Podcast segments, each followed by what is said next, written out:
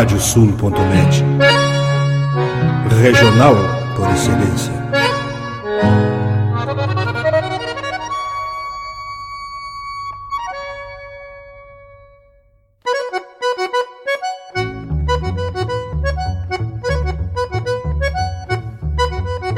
Está aberta a porteira, nem se preocupe em fechá-la. Recorra do plano à várzea, palmo a palmo da hacienda. Não há de curar bicheira, nem recrutar manada, porque se fez cimarrona e mais crioula. Radiosul.net para bebedouro das almas.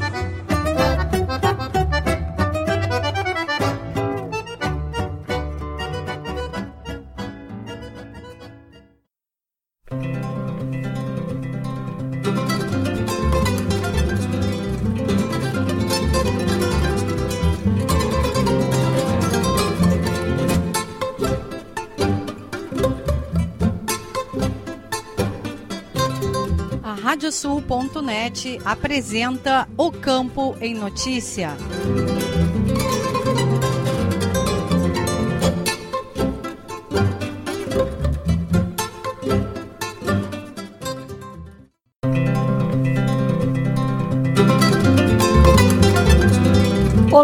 Eu sou Rejane Costa e estamos começando o programa O Campo em Notícia. Chegamos à edição número 200 do nosso programa. Vamos trazer neste espaço o resumo das semanas com os fatos mais importantes para quem vive no campo e para quem quer estar atualizado com os acontecimentos rurais.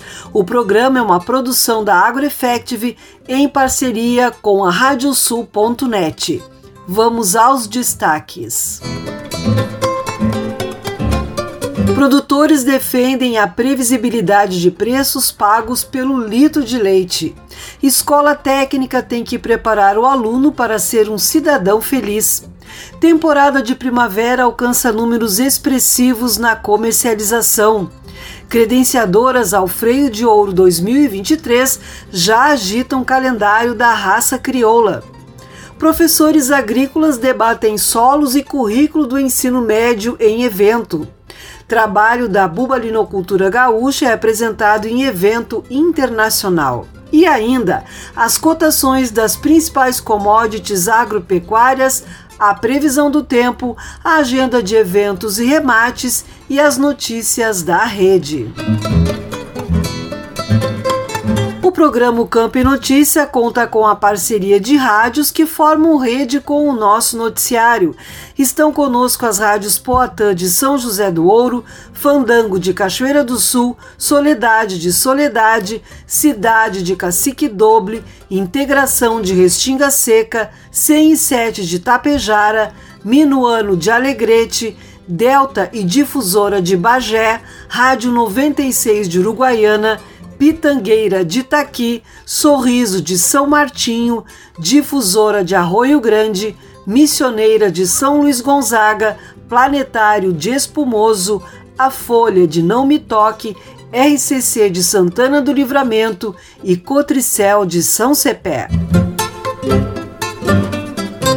Vamos agora com a previsão do tempo no programa O Campo em Notícia.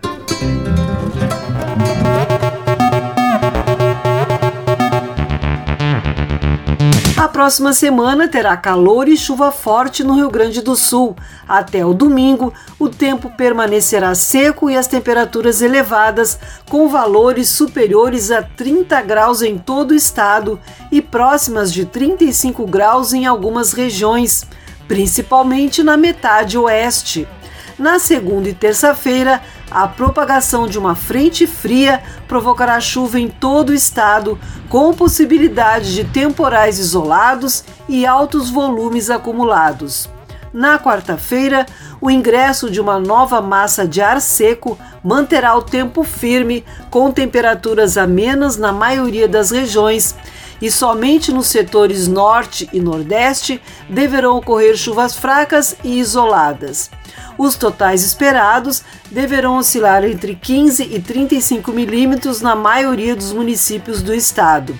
Nas missões e Vale do Uruguai, os volumes oscilarão entre 35 e 50 milímetros e poderão alcançar 60 milímetros em algumas localidades.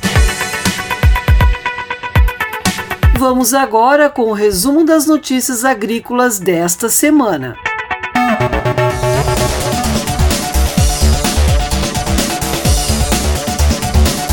período foi de priorização da colheita do trigo, que alcançou 52% da área cultivada. Segundo o informativo conjuntural da Emater, houve grande atividade e concentração de máquinas e equipamentos nas lavouras para a rápida retirada dos grãos maduros antes que sofram eventuais danos por ocorrência de chuvas, diminuindo a qualidade. Já a semeadura da soja seguiu em ritmo acelerado até o dia 8, quando a umidade do solo se tornou abaixo da ideal. Mesmo assim, vários agricultores deram prosseguimento ao plantio até o dia 10, baseados na previsão de novas precipitações que garantiriam umidade suficiente para a germinação e emergência das plantas. A área semeada é estimada em 30% da projetada. No arroz, o levantamento do IRGA revela que os produtores gaúchos já semearam 90% da safra do grão. Foram semeados até agora 780 mil hectares.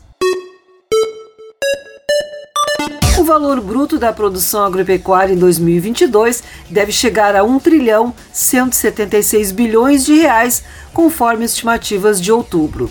De acordo com os últimos dados, a projeção para o faturamento das lavouras é de 812 bilhões e 800 milhões de reais, alta de 0,4%, e da pecuária 363 bilhões e 900 milhões de reais, queda de 4%.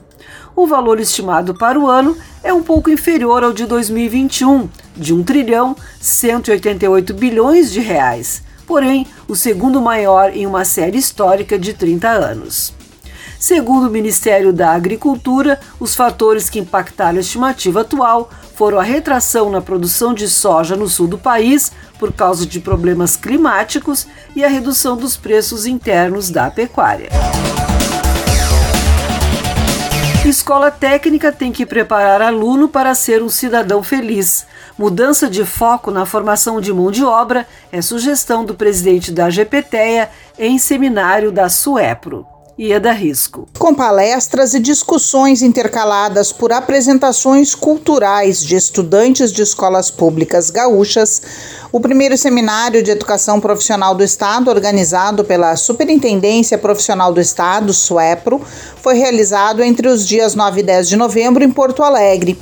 Em seu segundo dia de atividades, o tema Educação e Trabalho como instrumento transformador da sociedade foi o centro de um painel formado pelo presidente da Associação Gaúcha de Professores de Ensino Técnico Agrícola, a GPTEA, Fritz Holoff, juntamente com Luiz Castro, do Conselho Regional dos Técnicos Industriais do Rio Grande do Sul, e Tiago Cassol Severo, do Sindicato da Indústria de Energias Renováveis do Rio Grande do Sul. Fritz Holoff destacou as mudanças ocorridas nas escolas nos últimos anos. Segundo ele, aquelas técnicas vistas como imprescindíveis 20 anos atrás hoje estão obsoletas, e aquele professor que detinha o conhecimento era o centro do processo e hoje está superado. Segundo ele, as escolas de vanguarda são aquelas que se abrem ao mundo da pesquisa, em que o aluno passa a ser protagonista. Ele citou a realização da primeira meta durante a Expo Inter com a apresentação de projetos de pesquisa científica. Fritz Holoff disse ainda que acredita que é preciso transformar o ensino com vistas à cidadania e aos valores humanos presidente da GPTEA disse que se deve partir da reflexão de que tipo de sociedade se quer, sem puxar um contra o outro, mas onde as pessoas possam caminhar para um mundo mais feliz. Ele ainda ressaltou que é preciso que um indivíduo esteja preparado para a convivência, para ser feliz e conquistar seu espaço dentro do mundo do trabalho. Instigado a falar sobre a formação dos professores, Fritz Holoff fez um comentário que foi aplaudido por todos. Nós já chegamos à conclusão aqui que nós não podemos mais tratar os nossos estudantes como alunos, alunos, sem luz. Que a escola vai lá e ilumina, e aí forma, aí vem com aquele conceito, agora estou formado. Quando eu penso em forma, em forma, eu penso em pão, em cuca, e as formas formam para consumo. E se o nosso aluno é formado, ele é um produto de consumo. Logo, se da escola técnica formar gente, ainda vem outro nome que para mim é palavrão, mercado de trabalho. Ele disse ainda que acredita que as grandes empresas não querem mais estes profissionais formados, nem alguém que tenha que ser iluminado de tempos em tempos. Fritz Holloff disse que as empresas querem alguém que pense. Sobre os professores, ressaltou que estão todos desanimados e que no ensino agrícola a maioria é formada por professores com contrato temporário, com um salário não atrativo. A rotatividade, segundo ele, é tão grande que não há um projeto pedagógico que se sustente. Segundo o presidente da GPTEA, para o Rio Grande do Sul ser vanguarda na formação de recursos humanos, é preciso capacitar e bem remunerar os professores. Fritz Holloff disse que professor que saia de casa bem alimentado alimentado com dinheiro para poder ir à feira do livro comprar o seu livro. Durante o seminário, as escolas agrícolas gaúchas brindaram os participantes com o coffee break.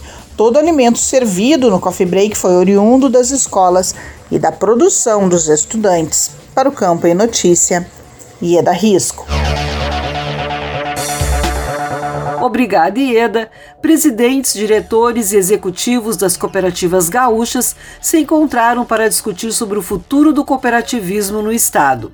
Com cerca de 300 convidados, o Fórum dos Presidentes contou com a presença do vice-governador eleito Gabriel Souza. Na data, foi firmado compromisso com o projeto RS COP 150, que almeja alcançar os 150 bilhões de reais de faturamento em até cinco anos. De acordo com Darcy Pedro Hartmann, presidente do sistema OSERGS, desde abril deste ano, esta meta é totalmente possível de ser alcançada. Em 2021, segundo dados divulgados na expressão do cooperativismo gaúcho, as 423 cooperativas gaúchas faturaram 71 bilhões e 200 milhões de reais, um incremento de 36,8% em relação ao período anterior. O governo do estado começa a executar o programa SOS Estiagem para o segundo grupo de beneficiários. Poderão sacar o benefício de reais em parcela única 67.456 agricultores familiares em qualquer agência do Banrisul. Para resgatar o valor, o agricultor familiar terá que observar um escalonamento por ordem alfabética e com datas estabelecidas. Importante destacar que o beneficiário deverá comparecer nas agências da instituição bancária apenas a partir da data indicada, conforme a respectiva letra inicial do primeiro nome. A Secretaria da Agricultura, Pecuária e Desenvolvimento Rural ressalta que o repasse do apoio financeiro é destinado apenas àquelas famílias que possuírem declaração de aptidão ao Pronaf ativa em 1 de fevereiro de 2022 e renda bruta anual de até 100 mil reais, e que residirem em município com decreto de situação de emergência ou de calamidade pública homologado pelo Estado decorrente da estiagem entre dezembro de 2021 e 31 de março de 2022. Professores agrícolas debatem solos e currículo do ensino médio em evento. Encontro estadual dos professores agrícolas realizado pela GPTEA ocorrerá em Erechim e trará também desafios no mundo da inclusão digital. Nestor Tipa Júnior. A mobilização para a participação dos docentes na 37ª edição do Encontro Estadual de Professores de Ensino Agrícola é grande. Promovido pela Associação Gaúcha de Professores Técnicos de Ensino Agrícola, GPTEA, o evento que ocorre de 23 a 26 de fevereiro no Blue Open Hotel em Erechim trará discussões sobre temáticas que envolvem a educação profissional no campo. Segundo o presidente da entidade, Fritz Holloff, uma das temáticas centrais será a questão do solo, assunto que precisa ser cada vez mais analisado com seriedade. Muito se tem falado, muito se tem conversado a respeito do tema, mas atitudes práticas são poucas, pois temos visto de que o lucro muitas vezes e a ganância sempre andam na frente, onde a preocupação com a questão da qualidade do nosso planeta fica para trás. Então a associação esse ano está buscando profissionais para fazer uma discussão sobre como nós podemos nos envolver mais diretamente no processo pedagógico e como nós podemos cada vez mais nos inserir em temas tão cruciais. Outro eixo de trabalho será a temática do novo ensino médio proposto pelo Estado do Rio Grande do Sul e que muito preocupa os professores. Segundo Roloff, o evento terá a presença do Superintendente da Educação Profissional, a SUEPRO e sua equipe para que se possa entender estas propostas que estão sendo trazidas pelo governo. O presidente da GPTEA também lembra que todas as temáticas serão abordadas dentro da inclusão digital, que se faz presente hoje em dia no aprendizado. Além disso, a programação trará temas como a permanência e êxito do ensino agrícola no Rio Grande do Sul, práticas pedagógicas do Colégio Agrícola Estadual Ângelo Emílio Grando, com visitas orientadas nas unidades educativas de produção da escola, além da importância da erva mate no contexto social e econômico, entre outros. Para o Campo Notícia, Nestor Tipa Júnior. Obrigada, Nestor. O greening, principal doença mundial dos citros, pautou a reunião híbrida da Câmara Setorial da Citricultura da Secretaria da Agricultura, Pecuária e Desenvolvimento Rural. Nos últimos meses, produtores gaúchos de citros têm permanecido em alerta depois de pomares plantados em Santa Catarina terem sido detectados com a praga. Durante a reunião, os departamentos de defesa sanitária vegetal dos três estados do Sul apresentaram suas estratégias de contingência, monitoramento, fiscalização e erradicação da doença. O diretor do Departamento de Defesa Vegetal da Secretaria, Ricardo Felicetti, divulgou um esboço do plano de exclusão e contingência que será submetido para análise do Ministério da Agricultura, Pecuária e Abastecimento. Segundo Felicetti, nenhum foco de graining foi constatado até o momento no estado. Nesse ano, 161 pomares gaúchos foram monitorados pelos fiscais do serviço oficial. E chegou o momento de sabermos as cotações dos produtos agrícolas.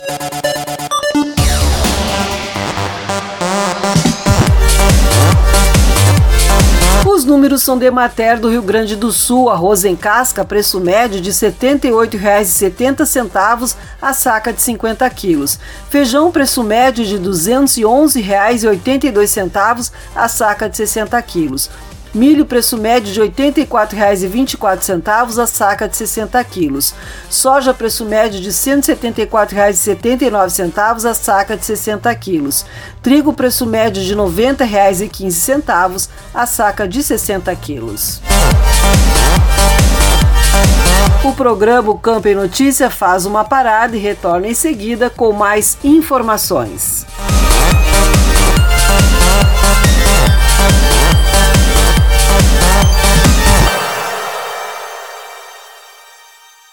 Canta, canta, minhas chilenas, chacoalha no mas teus guiso.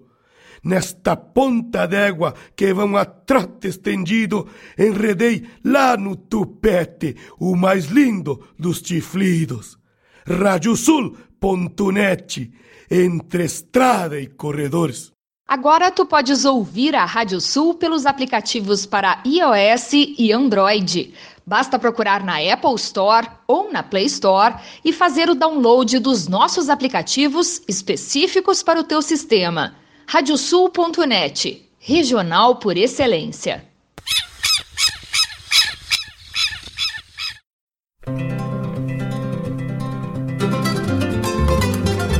A Radiosul.net está apresentando o Campo em Notícia.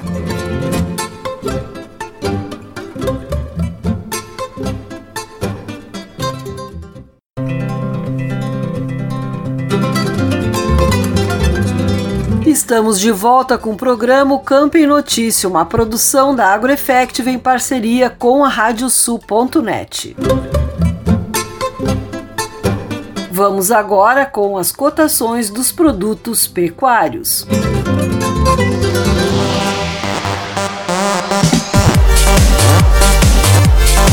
Os números são de Mater do Rio Grande do Sul. Boi para abate, preço médio de R$ 9,67 o quilo vivo. Búfalo, preço médio de R$ 7,91 o quilo vivo. Cordeiro para abate, preço médio de R$ 9,52 o quilo vivo. Suíno tipo carne, preço médio de R$ 5,89 o quilo vivo. A vaca para abate, preço médio de R$ 8,26 o quilo vivo. E o leite, preço médio de R$ 2,36 o litro. Continuamos agora com as notícias que foram destaque na pecuária.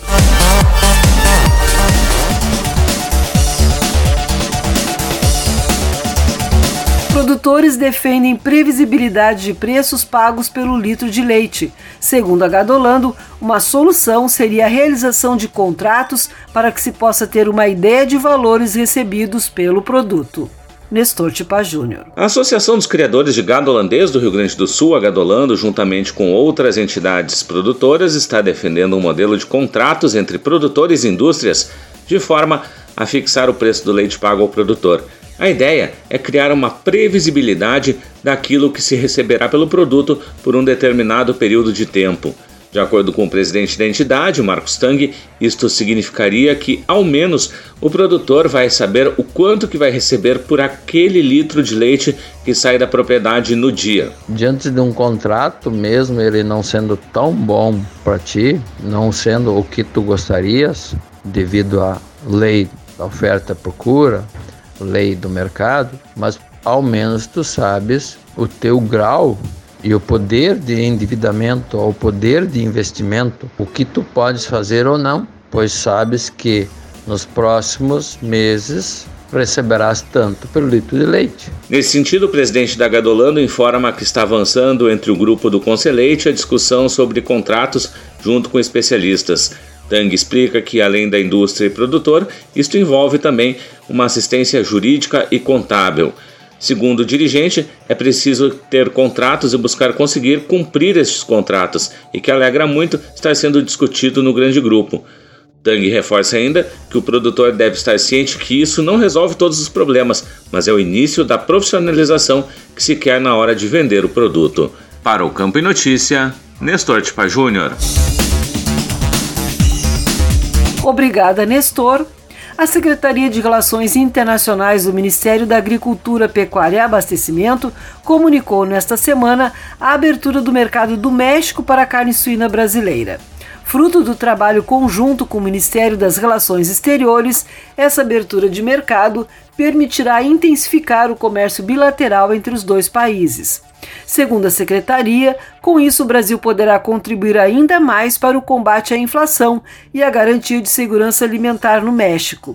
A carne suína do Brasil é reconhecida internacionalmente pela alta qualidade, inocuidade e competitividade. Com a abertura do mercado mexicano para a carne suína brasileira, o Brasil chegou a 48 novos mercados abertos para os produtos agropecuários em 2022. Os embarques brasileiros de carne bovina in natura alcançaram 68.800 toneladas nos oito primeiros dias úteis de novembro de 2022, com um faturamento de 368 milhões e meio de dólares, informou a Secretaria de Comércio Exterior. No período analisado, de oito dias úteis, o volume médio diário das exportações foi de 8.610 toneladas, queda de 13,25% sobre a média diária de outubro e alta de 102% ante a média observada em novembro. Na avaliação dos analistas de mercado, o recuo nos envios externos de carne bovina ao longo deste início de novembro já era esperado diante das notícias sobre as disputas comerciais envolvendo os importadores da China, que tem forçado a redução nos preços da commodity brasileira, espremendo as margens das indústrias exportadoras brasileiras. Temporada de primavera alcança números expressivos na comercialização. Diretor da Trajano Silva Remates avalia positivamente a venda de reprodutores e genética dar risco. A temporada de primavera 2022 da pecuária gaúcha, onde ocorrem os tradicionais leilões de venda de reprodutores dos mais diversos criatórios do estado, registrou números expressivos na quantidade de animais comercializados. Para o diretor e leiloeiro da Trajano Silva Remates, Marcelo Silva, considerando os preços das commodities, em especial da carne, foi uma boa temporada, tanto em relação à venda de reprodutores quanto de genética. Ele destaca também que as médias ficaram dentro do que era esperado na comparação com o ano passado. Segundo o leiloeiro, é necessário, porém, os preços voltarem aos patamares normais. Agora reitero sim, o que tem que subir e voltar aos patamares normais são os preços do gado geral, do gado de engorda, da reposição, da requeira, da cria.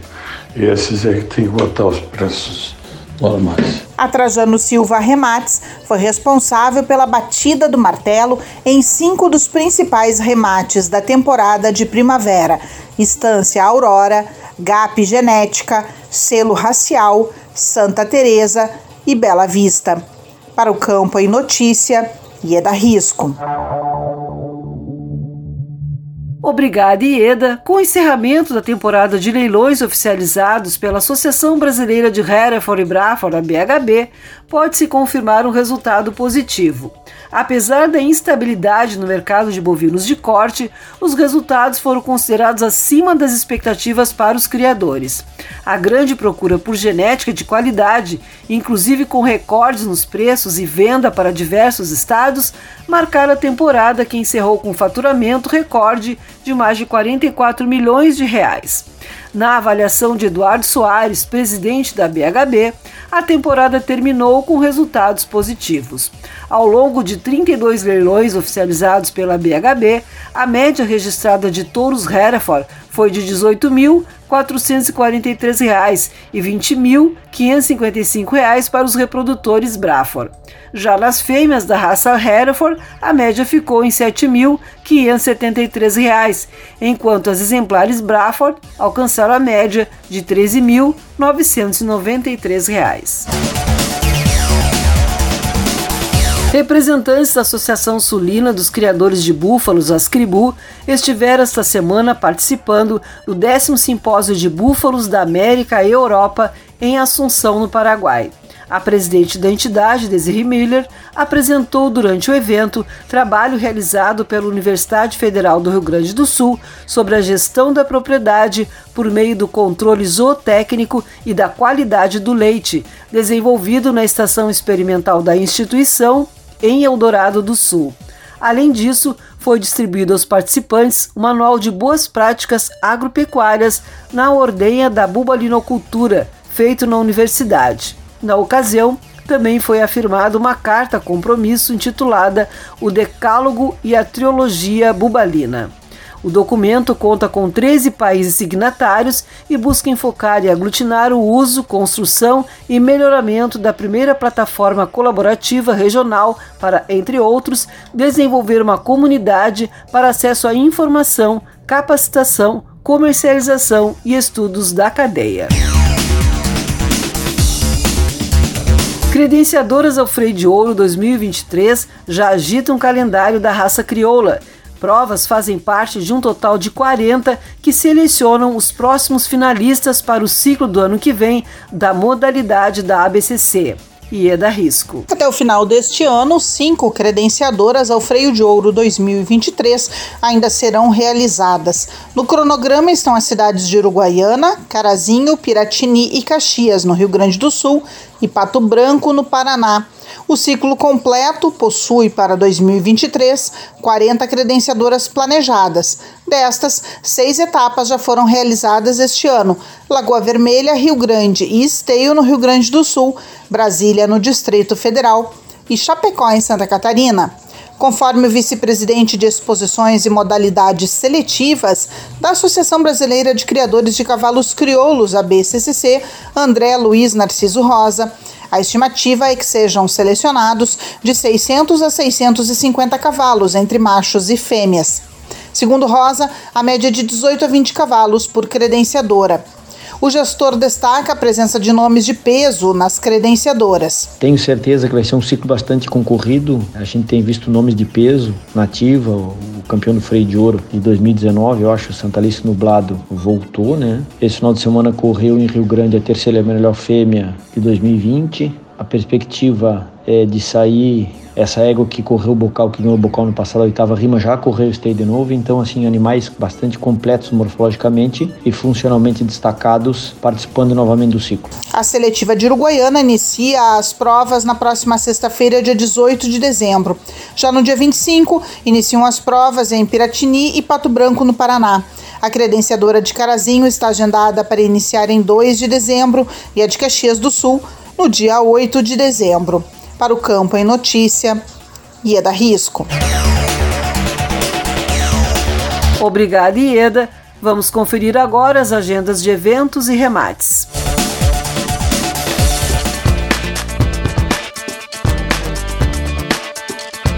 Os remates chegam com Leôncio Severo. É contigo, Leôncio. Olá, Rejane. Antes da nossa agenda de remates, Rejane, eu quero parabenizar a toda a equipe da AgroEffective e agradecer a todas as emissoras que retransmitem o programa O Campo e Notícias. Chegamos ao programa número 200, uma marca importante nesse projeto de informar o agro no nosso país. Vamos então à nossa agenda de remates. Dia 21 de novembro acontece o remate Tupambaé Genética Sedutor. Em oferta, 32 lotes de exemplares da raça crioula. O evento começa às 8 da noite com transmissão pelo canal do programa Cavalos do YouTube.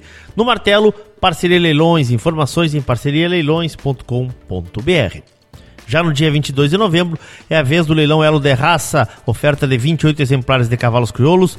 Começa às 8 da noite, com transmissão pelo canal do programa Cavalos no YouTube, evento a cargo da União Negócios Rurais, informações uniãonegóciosrurais.com.br. E no dia 26 de outubro, Ocorre o leilão Macanudo 40 anos. Em oferta, 48 lotes das melhores linhagens da raça crioula. O remate ocorre de forma presencial no Sindicato Rural de Lavras do Sul. Terá transmissão ao vivo pelo canal do programa Cavalos e pelo Lance Rural. Remata Macedo Leilões Rurais. Informações macedoleilõesrurais.com.br. Obrigada, Leôncio. E a agenda de eventos chega agora com Vitória Pimentel. Tudo bem, Vitória? Olá, Regiane. O Instituto Desenvolve Pecuária promove na próxima terça-feira, 22 de novembro, mais uma edição do Prosa de Pecuária. O associativismo é o tema do evento virtual, que terá como painelista o médico veterinário Fábio Schuller Medeiros. A live do Prosa de Pecuária tem início marcado para 7 da noite pelo canal do Instituto Desenvolve Pecuária no YouTube no endereço youtube.com barra Desenvolve Pecuária. Já nos dias 25 e 26 de novembro é a vez do décimo seminário de meliponicultura. O evento contará com palestras e oficinas e ocorrerá no Parque Municipal em Forquetinha. A promoção é da Amevat. As inscrições são gratuitas e podem ser feitas no site simpla.com.br e procurar por Seminário de Meliponicultura. E a CIA, Serviços de Inteligência em Agronegócios, promove mais uma edição do seu curso sobre integração lavoura-pecuária. As aulas serão online por meio da plataforma Zoom e ocorrerão nos dias 6, 7, 12 e 14 de dezembro, das 7 às 10 da noite. Informações e inscrições podem ser obtidas pelo site da CIA em ciabrasil.com.br. As vagas são limitadas. Para o programa O Campo em Notícia, Vitória Pimentel. Obrigada, Vitória. O programa Campo em Notícia vai para mais um intervalo e retorna em seguida.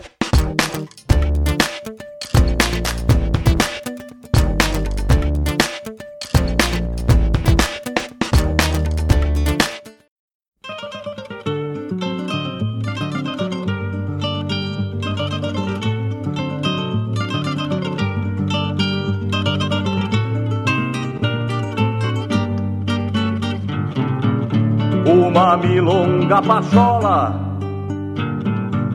pra se cantar a vida inteira.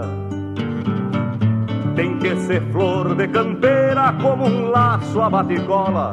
Tem que falar de cavalos, de tombos e gauchadas, rodeios nas madrugadas, contraponteando com galos, saudades da cesta boa no galpão onde eu ensino. Meu pingo quebrando milho, pelas tardes de garoa, milonga, flor de campeira, te canto de pelo a pelo, se cada verso é um sinuelo, pra outro que vem de atrás, milonga, flor de campeira, te canto de pelo a pelo, se cada verso é um sinuelo, pra outro que vem de atrás.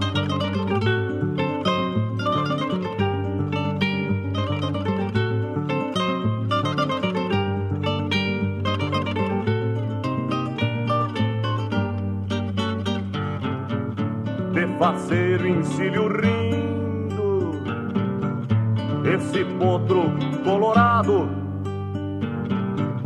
Pois quando estou bem montado, até o dia fica mais lindo. Cavalo que corcoveia, conheço ao meter o freio. Não tiro para os meus arreios, se for mesquinho da orelha. Eu posso ser feio assim, mas quando encilho meu moro, falta a janela do povo pras moças olharem pra mim. Milonga, flor de campeira, te canto de pelo a pelo. Se cada verso é um sinuelo, pra outro que vem de atrás. Milonga, flor de campeira, te canto de pelo a pelo. Se cada verso é um sinuelo, pra outro que vem de atrás.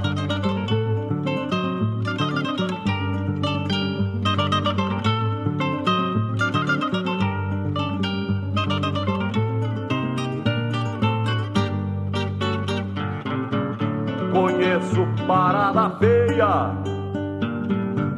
mas peguei uma lacara. Se nega estribo, dispara e se não nega corcoveia.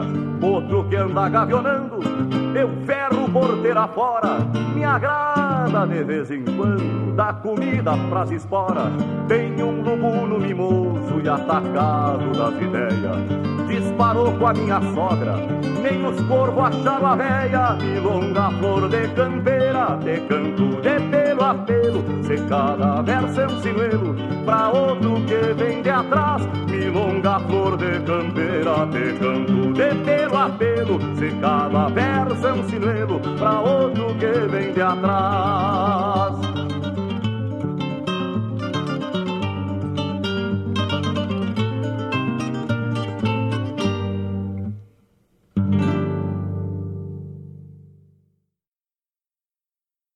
Canta, canta, minhas chilenas, chacoalha no mas teus guiso. Nesta ponta d'égua que vão a trote estendido, enredei lá no tupete o mais lindo dos chiflidos. Radiosul.net, entre estrada e corredores.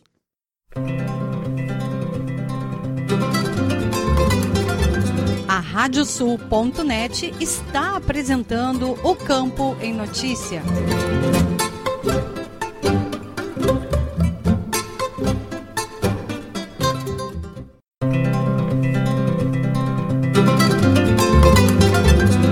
Estamos de volta com o programa Campo em Notícia, uma produção da AgroEffective em parceria com a Radiosul.net.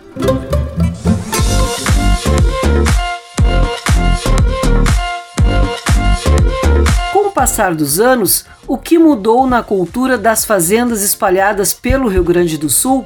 O campeirismo mudou? Quem conversa conosco sobre o tema no Agropauta Entrevista é o arquiteto que trocou planta baixa por pecuária de alta genética, João Paulo Schneider, o Caju, diretor comercial da GAP Genética. Vamos conferir um trecho da entrevista feita por Ieda Risco. Eu quero chamar direto para conversar conosco hoje João Paulo Schneider. Ah, você não sabe quem é? É o Caju. Agora você sabe de quem estou falando. E aí, Caju, seja muito bem-vindo. Ora, é sempre bom colaborar com vocês aí para tentar é, desmistificar alguns temas do campo. Eu que não sou muito originário do campo, então eu entendo bem essa dificuldade e essa linguagem diferente que a gente tem que usar para chegar mais longe chegar em pessoas que muitas vezes nem são assim da, da, da pecuária nem da agricultura, mas que têm interesse. E, e, deve ser esse talvez o, o, o ponto que você me escolheu, porque eu faço parte de um grupo aí de pessoas que tem isso como, como um propósito, que são os agronautas. Você deve ter ouvido uma entrevista minha num podcast e disse: Não, eu vou, eu vou, vou ligar para esse caboclo aí, vamos ver o que, que ele tem para dizer a respeito da experiência vou lá dele. Chamar, chamar o Caju para bater um papo. Pois é. Sabe, Caju, que muitas pessoas aqui na cidade sentem assim muita curiosidade sobre a vida nas fazendas. Eu cheguei a conhecer um pouco de fazenda quando eu era guriazinha bem pequenininha, e olha que isso faz muito tempo, que a família do meu pai teve uma propriedade em Cruzilhada do Sul. E aí me chamou a atenção justamente essa conversa que eu escutei tua por aí, falando sobre o que mudou com o passar dos anos. Porque aquela menina que conheceu aquela fazenda em Cruzilhada do Sul não tem ideia do que está acontecendo hoje da porteira para dentro. Né? Como é que são as coisas? No meu tempo, por exemplo, os funcionários da fazenda moravam na fazenda. Nós tínhamos terreno era tinha um declive, a casa ficava mais embaixo e acima tinha uma rua, dois lados casas, tinha igreja, escola. Ainda há essas vilas nas fazendas, essas comunidades dos funcionários. O que mudou daquela menininha pequena lá para essa senhora que desconhece o campo? Olha, eu tenho uma, algumas uh, experiências aqui na família que eu, que eu fui vir, virei agregado. Tá? É uma família que tem uma tradição muito grande na pecuária. Eu acho que todos conhecem aqui o pessoal Macedo Linhares. Meu sogro, minha sogra, são descendentes de, de famílias já eh, tradicionais no campo. E, e eles sim, eles tinham na, na antiga, eh, até hoje tem, mas o conglomerado eh, estava sob um guarda-chuva chamado Cabanha Azul. E essa Cabanha Azul era quase uma vila uma vila que tinha uma praça central onde ficavam uh, os touros principais, os touros mimosos da, da criação, e em volta, com uma rua uh, todo cercado, diversas casas de uh, galpão, refeitório, casa do administrador, casa do cabanheiro, casa do plantelheiro, o, galpão de guarda silos guardava a ração, ou seja, era tudo em volta, e as pessoas moravam, ficavam na fazenda muito tempo. Muito tempo. E, e era abastecida por grandes compras que vinham outrora, outrora vinham até de carretas, carretas puxadas por bois. E imagina só a, a antiguidade do que eu estou falando. As pessoas moravam na fazenda. Mas isso eu estou falando assim, como 80 anos, 100 anos atrás, e as coisas, a tecnologia foi chegando no campo. Hoje a realidade é completamente diferente. É, devo também dizer que há outras coisas que mudaram. As fazendas contratavam muita mão de obra porque elas precisavam fazer cercas. Ora, fazer cercas num, num terreno como aqui, na fronteira oeste. É imensidão, é, né? É, é, cercas quilômetros e quilômetros de cerca fe feita um bom material. Naquela época se tinha uh, madeira de lei para fazer os postes, as tramas também. Hoje em dia se usa praticamente eucalipto, que é feito de florestas e de madeira autoclavada muitas vezes, ou nem isso, ou as madeiras nem tratadas são, são jogadas dentro de açudes para ter uma, uma, um condicionamento melhor e durar mais. Tá? Mas na época eh, em que eu estou falando, nós tínhamos equipes trabalhando nas fazendas, equipes para fazer os aramados.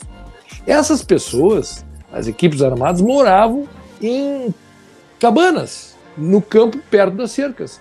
Faziam ali alimentação, dormiam ali. Hoje em dia, nem pode mais isso.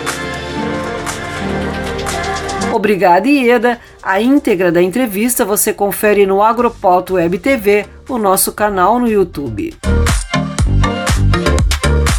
Vamos trazer o giro de notícias pelas rádios parceiras do programa Campo em Notícia.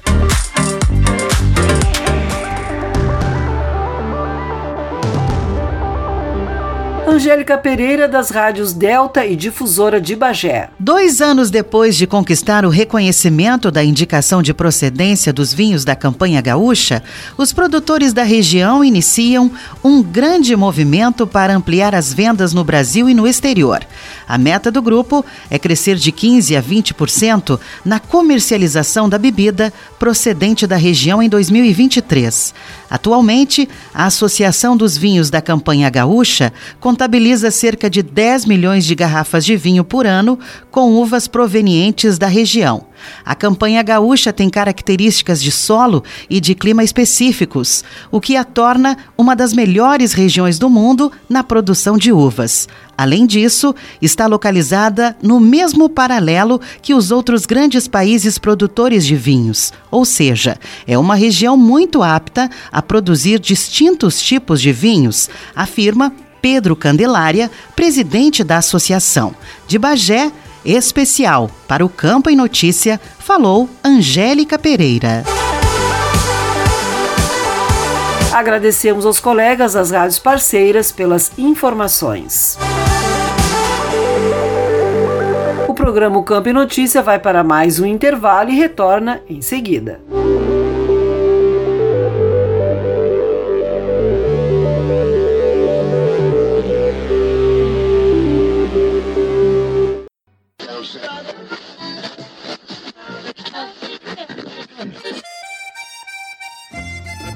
Achou? Mas então deixa aí porque esta é a Radiosul.net, regional por excelência.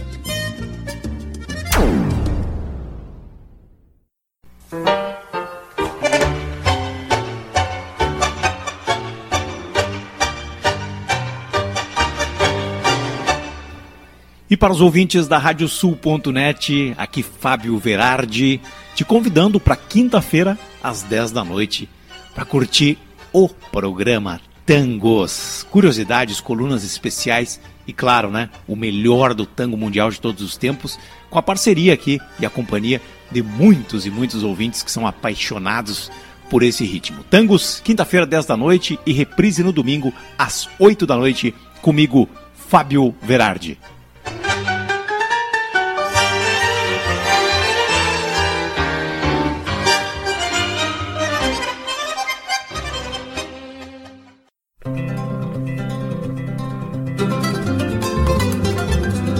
Radiosul.net está apresentando o Campo em Notícia.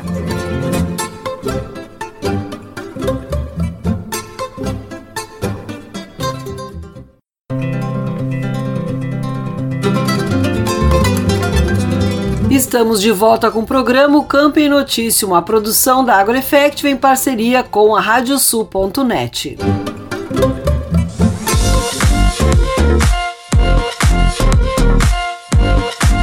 Quais as expectativas do produtor neste momento da colheita do trigo?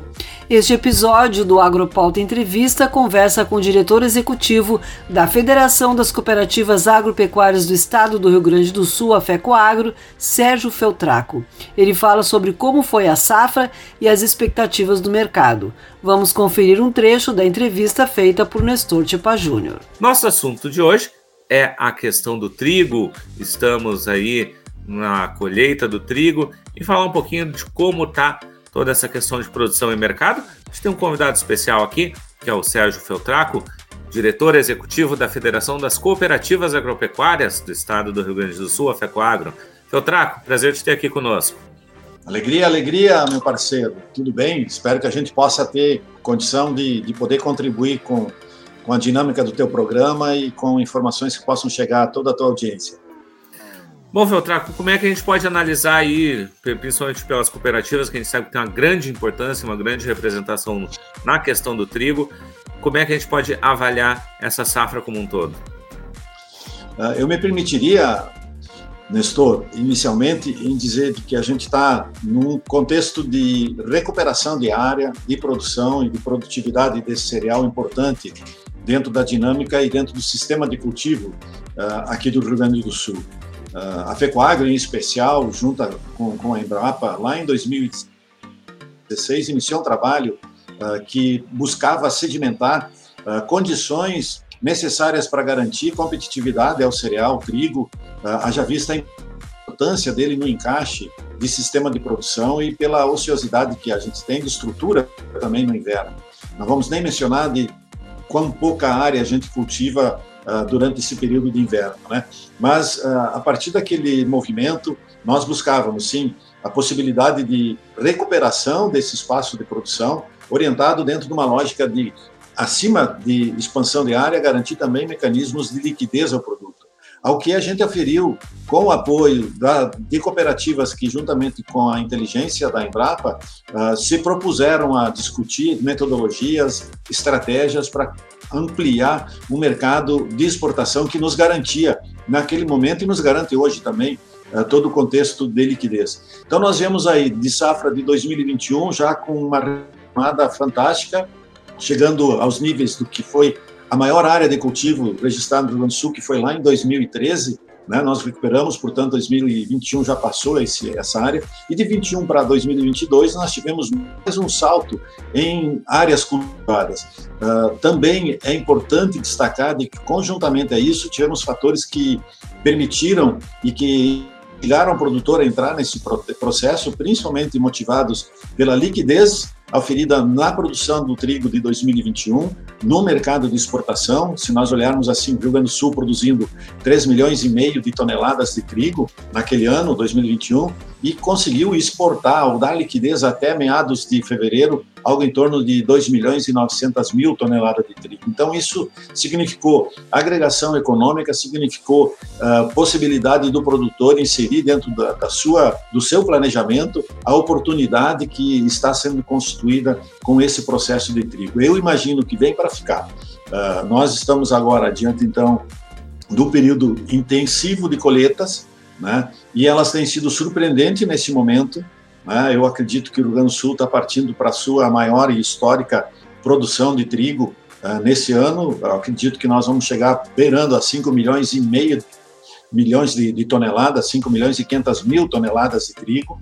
Né? As produtividades têm sido extremamente positivas, estamos falando aí de média de 3.600 quilos por hectare, ou seja, 60 sacos por hectare, de um trigo que tem diversas uh, oportunidades de comercialização, desde o mercado haja visto dificuldades de, de, de, produto na safra do Paraná, mesmo um outro detalhe importante também, a recente divulgação da redução de produção de trigo disponível na Argentina, que sempre foi em superior do trigo para o Brasil, né, em função dos acordos do Mercosul e pelas oportunidades que esse trigo sempre teve. A Argentina saiu de uma previsão de produzir 18 milhões de, de toneladas e Ontem, o relatório da, da Bolsa Mercantil de Rosário uh, uh, apresentou apenas um volume de produção previsto para a Argentina de 11,8 milhões de toneladas. A Argentina sempre foi um player importante de suprimento no mercado internacional. Então, esses fatores, a produção do Rio Grande do Sul, uh, limites de produto e de qualidade do que o Paraná está entregando, certamente nós vamos ter um cenário de comercialização que, para além da exportação, permitirá ao trigo gaúcho, pela sua qualidade, uh, dispor esses produtos para atender mercados do, do, Brasil, São Paulo, inclusive Paraná, tem se mantido como um forte demandador nesse momento. Mas são momentos. Nós precisamos sim estar muito estruturado enquanto produtor, e aqui eu faço uma ressalva importante, né, Nestor? É de que o produtor com qualificação, com profissionalismo, com uh, linhas de posicionamento tecnológico que fazem eles uh, definir, digamos assim, ó, meu trabalho vai ser um trabalho para produzir. O clima vai me ajudar, mas eu vou estar com a minha potencialidade toda no campo, meu empenho, meu trabalho depositado na semente, nos manejos, na colheita e depois esperando, obviamente, oportunidades de comercialização. Acho que essa é uma resenha inicial que instiga aí algumas provocações que nos deixam à vontade aí para continuar a conversa. Claro, e a gente vê, né, Feltraco, que é, essa questão do, do, do, trigo ela foi muito importante nessa safra, ainda mais advindo de um problema climático que trouxe é, um, um, um, certo desalento ao produtor na questão da soja e do milho. No verão que a gente teve uma estiagem histórica e o trigo, obviamente, mesmo que não compense totalmente, mas ele já traz um pouco mais de, de alento para esse produtor, né? Ah, não tenho dúvidas, né? Nós sempre tem que ter a dinâmica, né, de entender a propriedade como um todo, né? Mas felizmente nos últimos anos as oportunidades destacadas pela soja, pelo incremento do preço das commodities a nível mundial e também uh, de ter carregado nas últimas quatro safras aí excelentes, exceto a última, né, uh, dá conta de que o produtor respondeu no trigo não como um, um alívio, um fôlego para a questão uh, dos problemas climáticos enfrentados com a soja, mas sim ele investiu com tecnologia. Ele entrou firme na, no processo de produção. Isso nos, de, nos dá conta né, de que há uma realização no produtor em que ele, obviamente, não está abrindo mão daquilo que é mais importante, empenhar o trabalho, a força de trabalho dele, junto com uh, questões tecnológicas que podem permitir melhores resultados para ele no final da conta. Bom, falaste também nessa questão né, do, do trabalho que foi desenvolvido uh, junto com a Embrapa para buscar essa alternativa de exportação, né, de poder ter uh, variedades específicas para esses tipos de, de, nichos de mercado, né? E é um trabalho que veio aí uh, junto das cooperativas agropecuárias, mostrando também uh, esse, esse potencial e que tem se confirmado cada vez mais um, um caminho a ser seguido. Não tenha dúvidas disso. E isso se deu fundamentalmente pela importância da cultura. E tran eh, transcendeu, digamos assim, essa iniciativa aquilo que hoje uh, se começa a trabalhar de forma mais sistêmica, inclusive reunindo outras entidades, no que uh, se definiu com o programa Duas Safras, ou seja, para além da questão do trigo, o incremento de outras uh, oportunidades de cultivo no período de inverno e também encaixes importantes também de manejo no período outonal, uh, que dá a certeza de que a tecnologia que busca sustentabilidade necessariamente precisa ter um enfoque sistêmico de produção, ou seja, um olhar holístico que nos permite definir uh, mecanismos, meios uh, para que, além das oportunidades de comercialização com alternativas, nós também possamos trabalhar num ponto fundamental, que é a questão do solo, que é a questão do, de qualificar as características químicas, físicas e biológicas do solo com mecanismos né, de rotação que maximizam resultados também e fundamentalmente nos cultivos de inverno. Então, eh, me parece que a gente está num ambiente extremamente positivo, né? Uh, fecundo, né, para que a gente possa estruturar alternativas sustentáveis, estáveis para a nossa, para a nossa produção agropecuária em todo o período do ano. Obrigada, Nestor. A íntegra da entrevista você confere no Agropauto Web TV, o nosso canal no YouTube.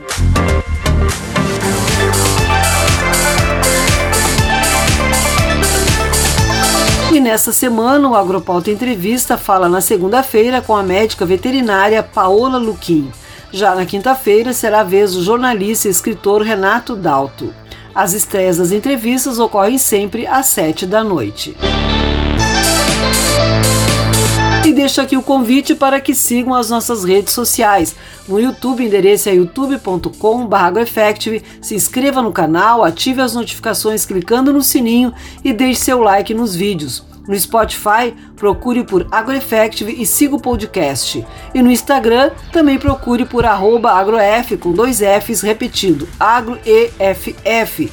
Nos sigam também no LinkedIn, Twitter e Facebook e fiquem por dentro da nossa programação e notícias. A melhor notícia acontece aqui.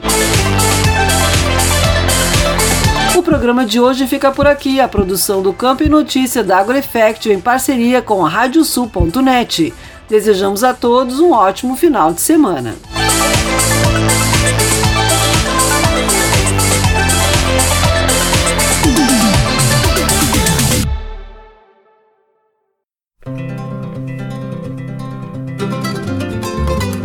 Radiosul.net apresentou o Campo em Notícia.